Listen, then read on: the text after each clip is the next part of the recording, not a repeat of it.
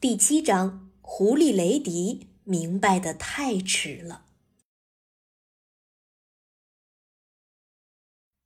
啄木鸟德鲁莫用力的敲击树干，发出危险的信号。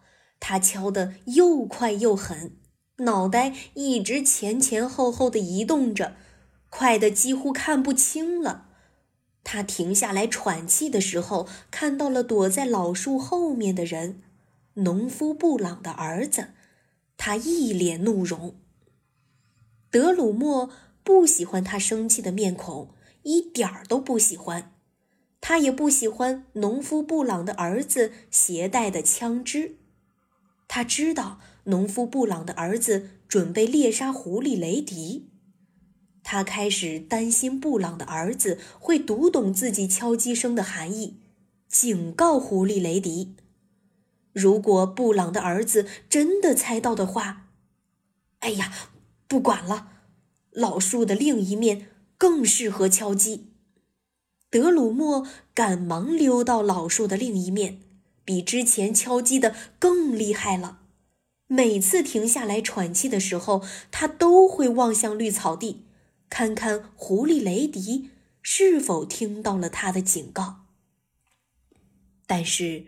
雷迪没有听到，也没有注意到。为了在小动物们面前炫耀，他等到暴泽猎犬差点捉住自己的时候才跑。他摆动了一下漂亮的尾巴，开始炫耀自己的速度。他跑得的确很快。暴泽猎犬用鼻子嗅着地面，一边追赶雷迪，一边发出响亮的吠叫声。现在。狐狸雷迪既大胆又粗心，他没有密切注意前方，反而是左看看右望望，看看谁在羡慕他。他根本就没注意自己前进的方向，直接朝着啄木鸟德鲁莫所在的老树冲了过去。狐狸雷迪的眼睛尖锐，耳朵灵敏，是的，的确如此。但是现在。他什么都听不到，耳朵像塞进了棉花一样。他觉得自己这样捉弄暴泽猎犬，其他人肯定认为他很聪明。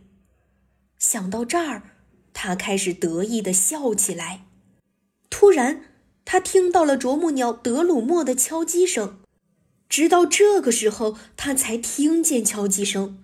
他知道这声音意味着危险。狐狸雷迪吓得心脏几乎停止了跳动，他不能停下来，因为暴泽猎犬就在身后。他敏锐地注意到了老树顶部的啄木鸟德鲁莫，他也发现德鲁莫貌似是在看着下面的某些东西。狐狸雷迪快速地扫了一眼老树根部，他看到了一支枪正指向自己。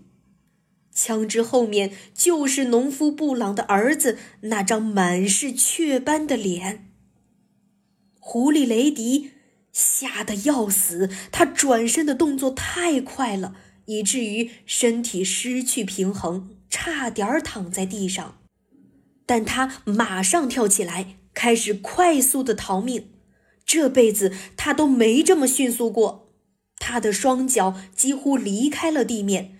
他吓得眼睛都快凸出来了，一路上他都尽力让自己跑得更快一些。砰砰！两个带着烟雾的火团从老树后面喷射而出，啄木鸟德鲁莫吓得尖叫一声，赶忙飞向了绿森林。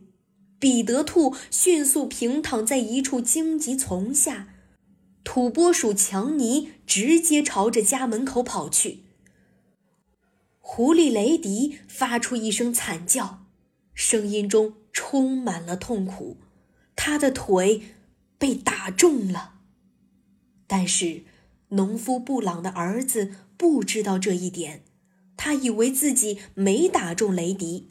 他大声咆哮着：“死狐狸，敢偷我的小鸡，你就等着瞧吧！”